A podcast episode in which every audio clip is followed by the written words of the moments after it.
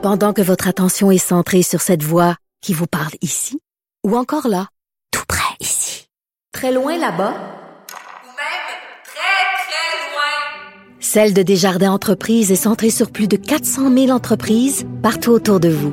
Depuis plus de 120 ans, nos équipes dédiées accompagnent les entrepreneurs d'ici à chaque étape pour qu'ils puissent rester centrés sur ce qui compte, la croissance de leur entreprise.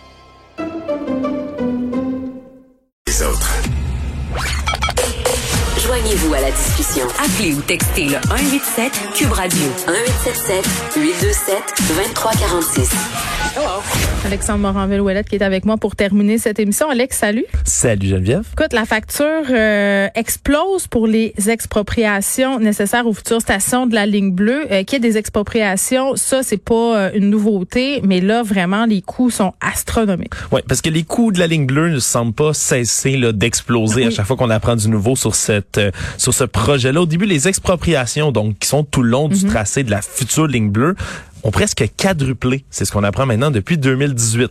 Au début, c'était 340 millions de dollars de prévus, puis maintenant, on est passé à 1,2 milliard de dollars maintenant. Tellement pas surprise. Oui, ça, ça continue à augmenter. Là, en 2017, c'était 490. 2019, on ça a augmenté encore. 820 millions l'été dernier. Puis là, entre l'été dernier, en un an, c'est de 820 millions à 1,2 milliard de dollars que ça va coûter. Dans le monde de la rénovation, qu'on parle d'une station de métro, d'une salle de bain, là, pourquoi les projections des gens euh, dont c'est le métier de faire ça sont jamais justes? Pourquoi il y a toujours des coûts euh, qui s'ajoutent à la fin, euh, puis même, je, je veux dire, à un moment donné, des fois, c'est le triple et le quadruple du prix. Je veux dire, ils sont pas capables de les prévoir, ces gens-là, ces coûts supplémentaires-là. C'est pas leur job de faire ça. En ce moment, ce qui est, C'est un mystère. Ben, ce qui est dénoncé, entre autres, là, sur le projet de la ligne bleue depuis quand même un petit moment, c'est qu'il y a une gouvernance qui serait déficiente dans ce projet-là parce que il y aurait entre une quinzaine de comités puis d'instances politiques différentes qui ont leur mot à dire Ça sur le projet. Ça se peut-tu aussi que tu veux tellement faire passer ton projet que tu soumissionnes à la baisse puis que tu dis au monde que ça coûte moins cher que ce que ça va vraiment coûter? Je,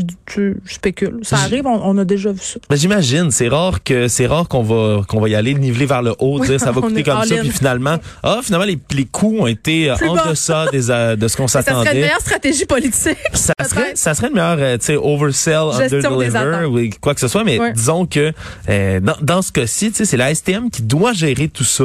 Puis là, dans les derniers rapports qui ont été euh, qui ont été euh, diffusés à l'interne de la Société des transports, Mm-hmm. il y a des dédoublements là, parmi les comités. Tout le monde se pile sur les pieds, ce qui fait que le coût là, du prolongement, c'était censé en 2018 être 3,9 milliards de dollars. C'était 4,5 en 2019. Maintenant, c'est 6,1 milliards de dollars pour le projet. Évidemment, le, le, le cadran est pas fini. Là, on s'attend pas à ce que ce soit livré le projet avant 2027. Donc, on a le temps que ça quadruple, quintuple, sextuple. C'est ce que j'ai envie de te dire? J'ai envie de te dire un truc qu'on écrivait euh, sur les lettres euh, parfumées au primaire qu'on envoyait à nos chums. Plus qu'hier, moins que demain. c'est la représentativité des coûts pour cette ligne bleue. Alex, on t'écoute dans quelques instants avec euh, Mario Dumont qui a gagné un trophée artiste hier. On le félicite. À demain. Euh, Merci aux auditeurs. On se retrouve à 13h.